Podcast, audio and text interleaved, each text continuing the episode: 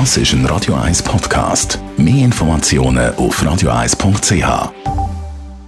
Die grünen Minuten auf Radio 1 wird Ihnen präsentiert von Energie 360 Grad. Nachhaltige Energielösungen für die Welt vom Morgen. Energie360.ch es ist kalt, die Heizungen laufen auf Hochtouren und fossile Heizungen produzieren ja grosse Mengen CO2. Erdgas ein bisschen weniger als Erdöl. Darum Daniela Friedli von der Umweltarena angenommen, möchte jetzt den ökologischen Fußabdruck beim Heizen reduzieren. Was gibt es für Alternativen? Je nachdem, wie das Haus isoliert ist, bietet sich Wärmepumpe an oder auch Holzheizungen. Wenn das eigene Haus am Fernwärmenetz angeschlossen werden kann, dann ist das eine gute Lösung. Das ist Regiowärme.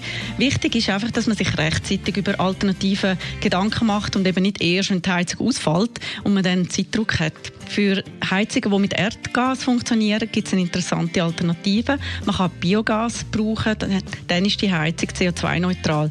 Biogas ist zwar ein bisschen teurer als Erdgas, dafür braucht man auch keine neue Heizung.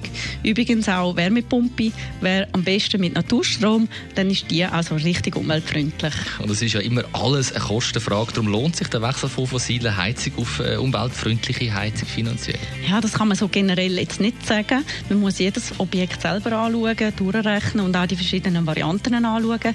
Wichtig ist einfach die Gesamtbetrachtung über einen längeren Zeitraum. Es ist nicht nur die Kosten für den Umbau jetzt, sondern eben auch die Energie- und Wartungskosten über die ganze Lebensdauer der Heizung.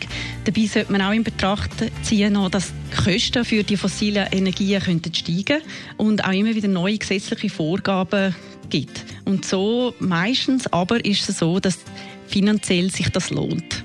Also zum Abschluss am besten langfristig planen, rechnen, selber oder einen Energieberater beiziehen. Die grünen Minuten auf Radio 1. Ed Sheeran jetzt und im Anschluss das Beste vom heutigen Morgen.